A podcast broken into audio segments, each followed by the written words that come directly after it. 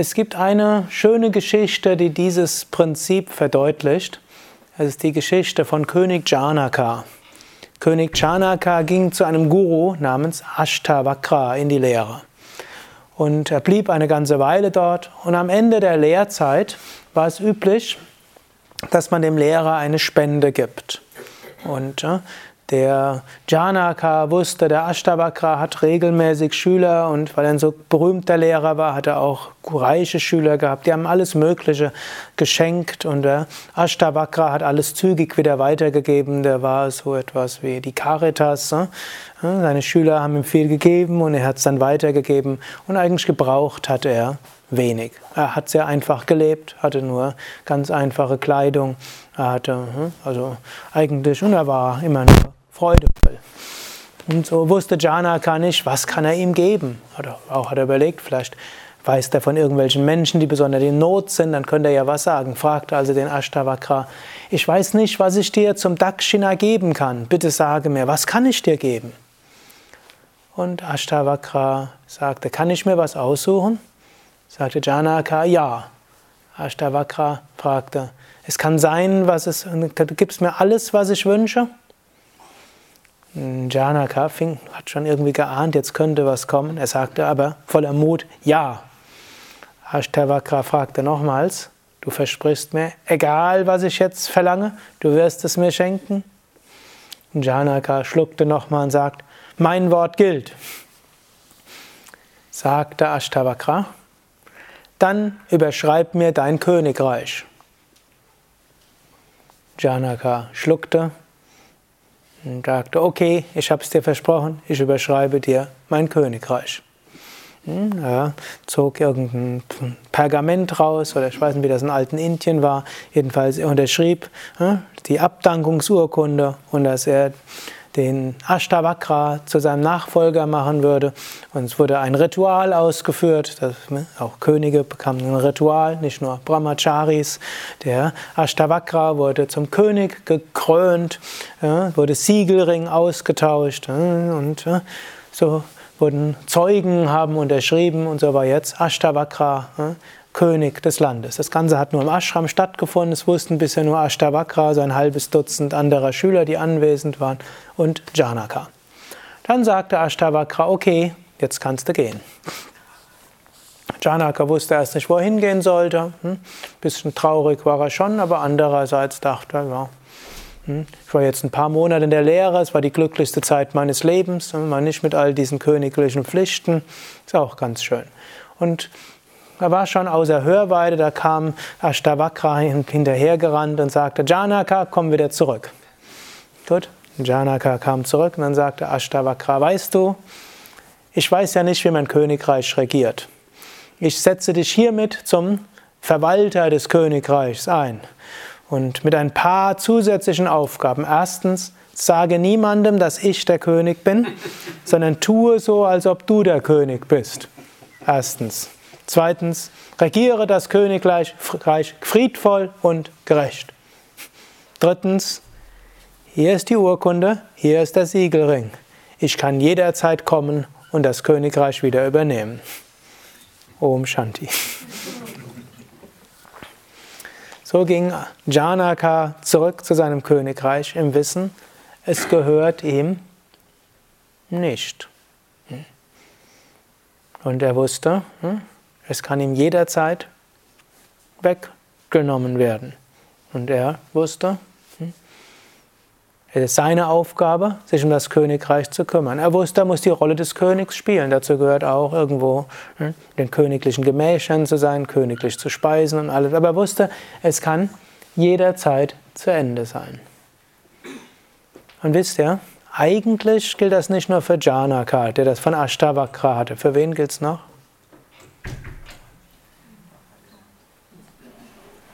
Für uns alle. Hm? Also, hm? wir alle können jederzeit alles verlieren, was wir haben. Uns gehört in Wahrheit nichts. Es hat sich zwar anscheinend herausgestellt, dass Privateigentum zu haben irgendwo für die Wirtschaft was Gutes ist. Hm? Experimente mit Sozialismus funktionieren in kleineren und in spirituellen Kontexten, aber anscheinend nicht als Grundprinzip von größeren Wirtschaftsordnungen. Ob der Kapitalismus wirklich so toll funktioniert, hm, wird in den letzten Jahren auch wiederum aus guten Gründen bezweifelt, aber er funktioniert immer noch besser als das, was hm, hm, bis vor einigen Jahren in Ostdeutschland, Osteuropa war und selbst in China, das zwar offiziell sozialistisch ist, mag man vieles bedauern, aber im Unterschied zu vor 30 Jahren, als mehrere zig Millionen Menschen des Hungers gestorben sind, stirbt dort keiner mehr an Hunger. Aber hm, das Konzept des Privateigentums ist ein Fall, wo Maya eine Illusion da ist. Denn gehören tut uns nicht wirklich etwas.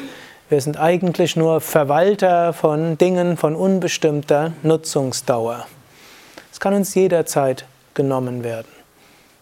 Jedes Ding kann uns genommen werden. Jeder Körperteil kann uns genommen werden. Unsere Gesundheit kann uns genommen werden. Sogar Partner kann uns genommen werden. Kinder können genommen werden. Unsere geistige Gesundheit kann uns genommen werden. Nichts ist wirklich von Dauer. Auch die Beziehung, die wir zu einem Menschen haben, selbst wenn sie dauerhaft bis zum Tod eines Partners hält, gut, ein Partner stirbt irgendwann.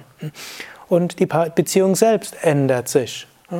Manche von euch mögen in Beziehungen sein, die schon eine Jahre und Jahrzehnte sind. Irgendwann plötzlich verhält sich der Partner anders. Und da ihr jetzt hier sitzt und vermutlich vor ein paar Jahren mit Yoga begonnen habt, und wenn ihr einen Partner habt, der schon länger da ist und der, das, der nicht den gleichen Weg geht, der wird ganz schön an euch zu knabbern haben. Hm? Müsst euch bewusst sein, dass ihr dem, was ihr dem anderen zugemutet habt. Das gilt es zu honorieren. Vielleicht äh, dann selbst hm, in anderen Dingen ein bisschen kompromisshaft zu sein. Hm? Wenn ihr plötzlich hm, kein Fleisch mehr esst, wenn er plötzlich nicht mehr mit Sekt anstoßt an Neujahr, wenn ihr plötzlich einmal die Woche im Yogazentrum in der Yogalehrerausbildung vier Stunden verbringt. Ne? Euer Partner überlegt immer, was passiert dort? Lernt er oder sie jemand anderes kennen? Was kann da alles so passieren? Allein in den Ashram abtauchen, was da alles passieren kann. Und vieles andere. Ne? Werden eure Partner vermutlich mehr Ängste haben, als ihr ahnen könnt. Beziehungen ändern sich. Wenn man aber fest daran hängt, es muss immer so sein, wie als wir uns kennengelernt haben, gibt's Schwierigkeiten. Gut, in diesem Sinne, Shiva und Shakti heißt, sich das immer wieder zu vergegenwärtigen, Dinge ändern sich. Und diese Änderung ist auch gut so. Denn gerade im Tantrismus spricht man nicht von hm, dem vergänglicher Maya wie im Vedanta, sondern von Shakti, das heißt göttliche Energie. Es ist göttlicher Natur. Dinge kommen und das ist göttlich. Dinge sind da und das ist göttlich. Und Dinge gehen weg und das ist auch göttlich. Glaubt ihr das? Seid euch dessen bewusst? Immer? Vermutlich nicht. Wer jetzt behauptet würde, immer, hm, dann müsste ich mich entweder vor euch zu Füßen legen, als die, den Erleuchteten in diesem Raum oder der Erleuchteten, oder ihr macht euch oder anderen etwas vor. Aber wir können es immer mehr machen. Wir können es immer wieder vergegenwärtigen. In diesem Sinne heißt Shiva Shakti Philosophie zu erkennen, alles hier verändert sich und die Welt ist ein Tanz. Es gibt Darstellungen von Shiva Nataraj, den seht ihr hier. Und dort ist eigentlich Shiva verkörpert hier beides, sowohl Shiva wie auch Shakti. Das ist ein Kreis in der Mitte und das ist das Unveränderliche. Typischerweise das Herz von Shiva symbolisiert das Unveränderliche. Das Innerste in uns ist unveränderlich. Und dann seine Arme und seine Beine und alles bewegt sich. Das Ganze ist an einem Feuerkranz. Was auch heißt, alles wird verbrannt und ist strahlend und leuchtend und voller göttlicher Energie. Und so, das ist auch ein gewisses Lebensgefühl dort. Wir sind verankert tief im Inneren und im Äußeren ändert sich viel. Und jetzt ist es eine Temperamentsache. Manche Menschen gehen mehr ein gemächliches, ruhigeres Leben, manches gehen ein sehr enthusiastisches Leben, manchmal ein Leben mit sehr vielen Hochs und Tiefs. Wird auch gesagt, Shiva hebt ein, Bein, eine Welt wird geschaffen. Er senkt ein Bein, eine Welt wird zerstört. Daran könnt ihr öfters denken, wenn wieder eine Welt geschaffen wird und wieder eine Welt zerstört wird. Ich glaube, ihr habt das alle erlebt, oder? Es gibt kleine Welten, die Arbeitswelt. Job gefunden, Job verloren. Oder toller Kollege gefunden und toller Kollege verloren. Das heißt noch nicht mal, dass der Kollege es geändert hat. Man kann sich mit einem Menschen toll verstehen und plötzlich dreht er sich um 180 Grad. Das schon erlebt? Chef plötzlich, Wunschchef und danach Horrorchef. Hm? Hm? Wohnung gefunden, Wohnung verloren. Schöner Abend mit Partner begonnen und Horrorabend in der Mitte. Hoffentlich. Toller Abend oder Nacht als Abschluss. Hm? Shiva, äh, Shakti im Sinne von, hm? auch dies geschieht. Wenn wir aber an etwas hängen und klammern, dann merken wir nicht, wenn die nächste Stufe kommt. Und so ist ein Aspekt von Shiva Shakti Philosophie, tanzt mit. Es gibt auch eine weitere Symbolik von dieser Murti. Ihr seht auch unten, das ist so ein kleiner, hm? und der wird so genannt, das ist ein Dämon, ein Asura. Asura heißt, hm? der versucht sich irgendwo festzuklammern, mit seinen Händen klammert er sich fest. Wenn wir uns irgendwo äußerlich festklammern, dann trampelt der Tanz des Lebens auf uns rum. Und wir wollen nicht jemand sein, der sich festklammert und auf dem alle dann rumtrampeln, sondern wir wollen jemand sein, der mit tanzt. Wobei der Tanz natürlich auch, auch besteht aus Schöpfung, Erhaltung und Zerstörung. Glücklicherweise wird ja nicht alles ständig weggenommen. Bestimmte Dinge bleiben eine gewisse Zeit lang auch konstant. Wir müssen jetzt den Tanz nicht unnötig beschleunigen. Es gibt noch eine andere Symbolik, die auch ähnlich ist. Vielleicht habt ihr schon Kali gesehen. Viele sind davon fasziniert auch wenn es nicht unbedingt ein sehr freundliches Bild ist. Kali gilt als die göttliche Mutter. Sie wird hm, dunkel dargestellt, weit aufgerissene Zunge, manchmal weit aufgerissene Augen, Riesenhaare, die in alle Richtungen hm, dort fast manchmal aufgestellt sind. Dann hat sie eine Kette von Schädeln. Dann hat sie eine, einen Rock aus Armen und sie tanzt auf Dämonen und das Ganze ein Ozean von Blut. Also etwas, was wir hoffen, dass die Menschen das nicht nochmal schaffen, so ein Krieg.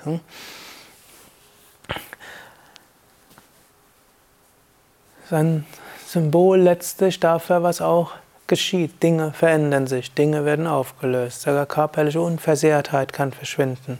Naturkatastrophen und so weiter gehört auch zum Leben. Wir hoffen alle, dass die Menschheit etwas gelernt hat. Wir sind ja immerhin in dem großen Glück, dass momentan und schon seit einigen Jahren keine Nation gegen eine andere Nation im offiziellen Krieg sich befindet kann sagen, natürlich, es gibt Bürgerkriege und es gibt es in Afrika und es gibt weiter äh, im Irak und es gibt Afghanistan, es gibt Gegenden in Pakistan, es gibt äh, viel, viel zu viel. Aber es ist kein Zweiter Weltkrieg, es ist kein Erster Weltkrieg und es ist kein Vietnamkrieg und kein Koreakrieg und äh, bitte? es brodelt.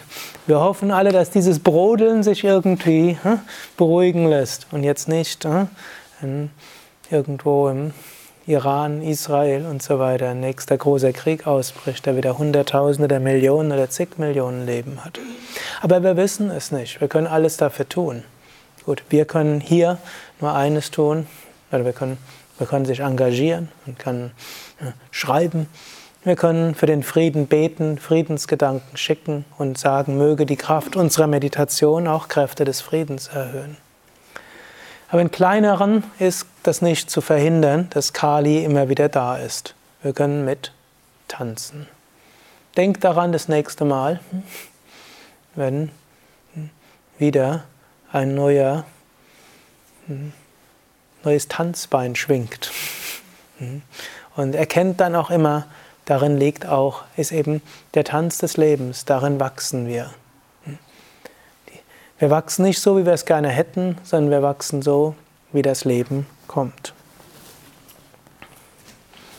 Damit zusammenhängend gibt es den zweiten Aspekt der Shiva Shakti Philosophie. Weg nach innen und Weg nach außen. Wer, es gilt immer wieder nach innen zu gehen, zu Shiva, und es geht immer wieder nach außen zu gehen, zu Shakti. Die beiden sind auch zwei Aspekte des spirituellen Wegs. Hm, ihr kennt, hm, die meisten von euch kennen das Gajananam oder das Jaya Ganesha. Im Jaya Ganesha folgt erst, gibt es irgendwann das Mantra Om Namah Shivaya, Om Namah Shivaya, Om Namah Shivaya, Om Namah Shivaya. Dieses Mantra heißt dann, Mögen wir nach innen gehen. Hm? Mögen wir dieses Unveränderliche in uns erfahren. Möge es uns gelingen, uns zu lösen von diesem dauernd Verändernden. Hm? Ist das leicht? Hm? Woran denkt man, wenn man meditiert? Hoffentlich auch ans Mantra, hoffentlich auch an das Selbst, das wir erreichen wollen, hoffentlich auch auf den Moment zwischen zwei Gedanken, aber es schleichen sich auch andere Sachen ein, nämlich was die anderen gerade machen. Warum sind die anderen laut? Fenster sollte auf oder zu sein. Es zieht oder. Hm? Dann denkt man daran, was man heute gemacht hat, was man gestern hätte besser machen sollen, was andere über einen denken, was sie besser über einen denken würden, was jemand anders gesagt hat, was jemand anders gesagt hat, was jemand anders gedacht hat, was man heute machen könnte, statt zu sitzen und zu meditieren, was man die nächsten Tage noch alles machen müsste und so weiter. Kennt ihr das? Hm. Also unser Geist will dann nach außen gehen. Wir können aber unserem Geist sagen, stopp. Dann können wir sagen, Atta Dhyana, jetzt Meditation. Jetzt habe ich diese Momente, wo ich nach innen gehen kann. Jetzt will ich nach innen gehen. dazu nutze ich die Instrumente, die dazu helfen. Mein Mantra oder Achtsamkeit oder was auch immer es ist. Ich will jetzt nach innen gehen. Und das ist manchmal auch etwas, was wir uns bewusst vornehmen können. Und ich sage gerne, am Anfang der Meditation, also am Anfang der Meditation oder Anfänger der Meditation müssen Geduld lernen. Dann Menschen, die fortschreiten in der Meditation, müssen manchmal wieder etwas Ungeduld lernen. Der Anfänger hofft, dass er schnell seinen Geist zur Ruhe bringt. Und viele Anfänger sagen dann auch gerne, es klappt nicht mit der Meditation. Warum nicht? Knie tut weh, Hüfte tut weh, Rücken tut weh, Schultern tut weh, man denkt an alles Mögliche. Und dort sage ich gerne den Anfängern, ja, es kommt zunächst bei der Meditation gar nicht darauf an, dass du so konzentriert bist und zur Ruhe kommst. Zunächst kommt es darauf an, dass du lernst zu sitzen. Zunächst kommt es darauf an, dass du lernst, deine Körperwahrnehmungen zu beobachten. Es kommt darauf an, dass du bewusst wirst, was alles im Geist stattfindet. Und schon dort zu sitzen und seine Gedanken und Emotionen und Körperwahrnehmungen aushalten zu können, bringt schon eine ganze Menge. Es gibt sogar inzwischen viele wissenschaftliche Studien, die zeigen, Meditation ist für alles Mögliche gut.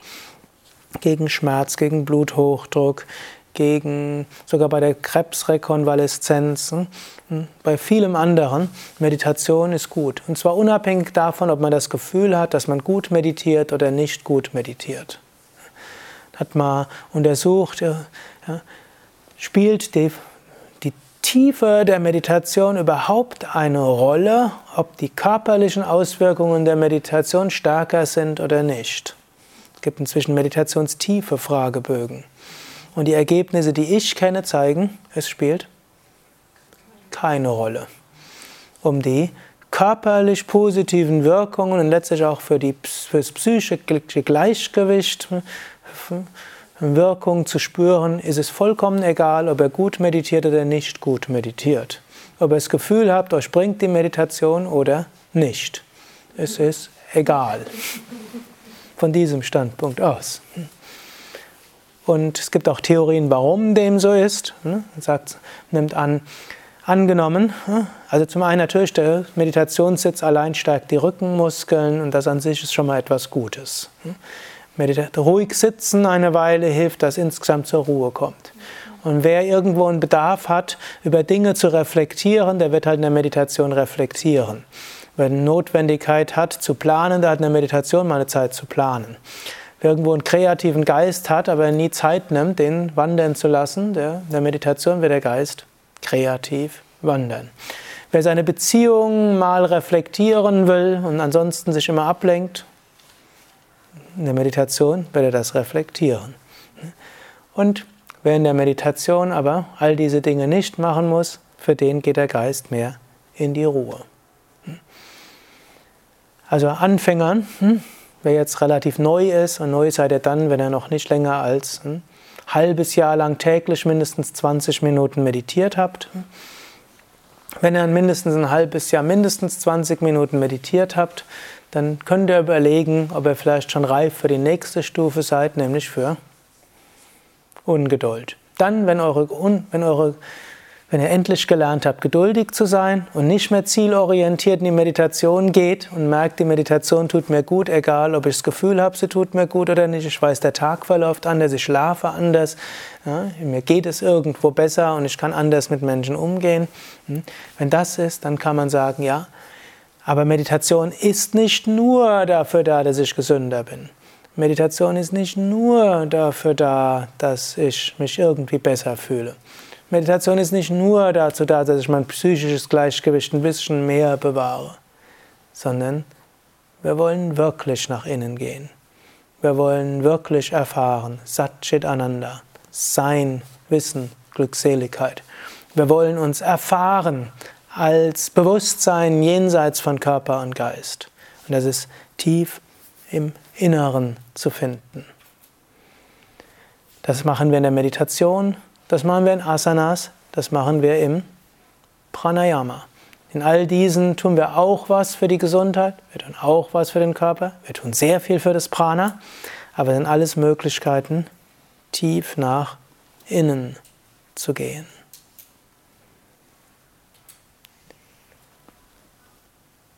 Geht aber nicht nur darum, nach innen zu gehen während Asanas, Pranayama und Meditation, sondern auch zwischendurch im Alltag. Und dieses nach innen gehen ist, meine ich, von ganz entscheidender Bedeutung. Nicht umsonst ist die am meisten sich verstärkende psychische Erkrankung welche? Depression. Depression, Burnout ist ja eine spezielle, spezielle Form der Depression, wird häufig jetzt als Erschöpfungsdepression bezeichnet. Hm. Wobei man auch dazu sagen muss, heute wird relativ schnell etwas als Burnout bezeichnet. Früher war, hat man nach einer anstrengenden Woche war man halt erschöpft, hat dann halt sich ein angenehmes Wochenende gemacht und heute ist, hat man nach der Ende der Woche gleich ein Burnout. Also der Begriff wird überproportional benutzt was dann manchmal verhindert, dass die, die ein wirkliches Burnout haben, die richtige Hilfe bekommen, weil zwischen ist eine Modesache, dass Menschen über Burnout sprechen. Hm. Ähnlich übrigens auch wie der Ausdruck Mobbing. Hm. Inzwischen ist mir schon passiert, irgendwie im Ashram hat jemand gesagt, ich werde gemobbt. Und dann habe ich gefragt, das heißt was? Ja, mein Teamleiter besteht darauf, dass ich ja, pünktlich ins Büro komme. Und hat mich schon zweimal hintereinander ermahnt. Das hieß dann systematisches Mobbing. Okay. Nichtsdestotrotz scheint es trotzdem so zu sein, dass Depression zunimmt. Und zum Beispiel, das sieht man auch daran, zum Beispiel bei Freud, die wenigsten psychischen Erkrankungen, die Freud behandelt hat, war die Depression. Die war dort nicht wirklich verbreitet. Heutzutage ist sie verbreiteter und das liegt sicherlich daran, dass Menschen sehr viel beschäftigter sind, von morgens bis abends und sehr viel mehr äußerlich dann auch beschäftigt sind. Wie viele Menschen nehmen sich Muße? Fängt schon damit an, wir haben künstliches Licht, deshalb kann man die Nacht zum Tag machen. Geht weiter, in jedem Moment kann man irgendwas machen. Auf der einen Seite ist es gut, in unserer Welt kann man viel bewirken, so viele tolle Sachen machen, viel Karma ausarbeiten, toll spirituell wachsen. Aber wir brauchen, müssen auch nach innen gehen. Und wir müssen uns Zeit nehmen. Wenn wir uns die nicht nehmen, dann wird irgendwann der Geist nicht mehr nach außen gehen können. Und das nennt sich dann Depression. Hm? Gibt es erstmal die depressive Verstimmung, das ist ein Warnsignal. Also ein Warnsignal, meditiere, mach Asanas, mach Pranayama, hm? geh dabei richtig nach innen, setz dich dabei nicht unter Leistungsdruck, aber hm? geh nach innen. Und wenn wir dieses Warnsignal nicht befolgen, gut, dann kann es zur echten Depression werden und dann wird die ganze Geschichte schwieriger. Also, wir brauchen das. Ich meine, in unserer heutigen Gesellschaft, gerade wer viel zu tun hat, der muss viel meditieren. Es gibt so den Ausspruch in irgendeinem Irgendein Mystiker hat das mal gesagt, jeder muss jeden Tag mindestens eine Stunde lang meditieren, außer denen, die sehr beschäftigt sind. Die müssen zwei Stunden täglich meditieren. Es wird auch von Mutter Teresa berichtet, immer dann in ihren Klöstern, immer dann, wenn die äußeren Aufgaben gestiegen sind, dann wurde die Zeit für die spirituelle Praxis auch erhöht. Weil ich manchmal frage, das muss dann alles auf Kosten der Freizeit gegangen sein. Wie das aber dann funktioniert hat, weiß ich auch nicht. Man kann auch sich unter einem Leistungsdruck setzen. Vor kurzem habe ich irgendwo gelesen, es gab einen, der ist in eine Depression geraten. Und zwar war er sich selbst überfordert, hat jeden Tag eine Stunde Tai Chi, eine Stunde Yoga, eine Stunde Zen-Meditation, eine Stunde Bauchtanz und also alle möglichen Sachen und dann auch jeden Tag irgendwas anderes. Jede Sekunde war irgendwo mit einer dieser Techniken ausgefüllt. Und irgendwann war das alles zu viel. Und dann hat der Arzt ihm verboten, irgendwelche Entspannungstechniken zu machen. Weil er durch diese vielen Entspannungstechniken ins Burnout gerutscht ist.